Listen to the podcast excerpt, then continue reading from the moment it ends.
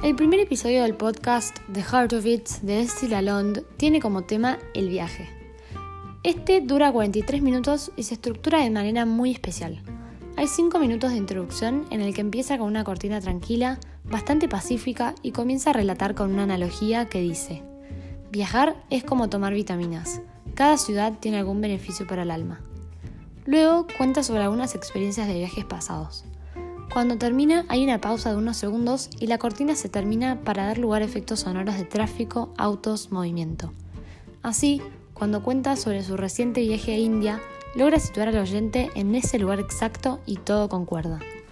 Lo mismo ocurre cuando empieza a contar sobre los malos aspectos del viaje.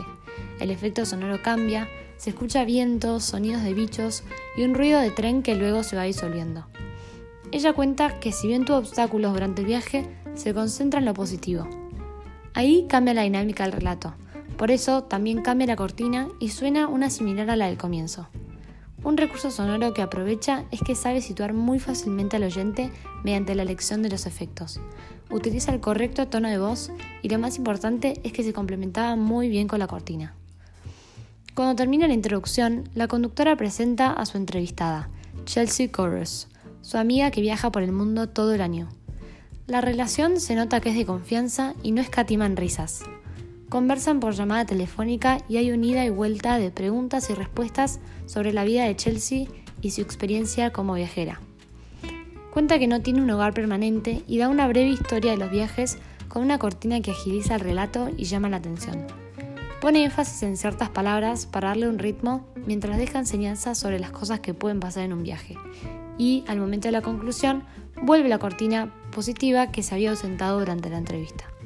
La conductora cierra las ideas y destaca lo más relevante. Termina con una pregunta retórica para dejar pensando al oyente. ¿Cuál es nuestro destino final?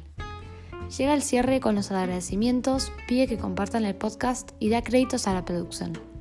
Los elementos que lo hacen distintivo son el comenzar con una analogía, que haya ritmo, la entrevista es dinámica porque hay confianza, las pausas están bien distribuidas en los momentos en que se necesitan y mediante los efectos sonoros permite desarrollar la imaginación del oyente.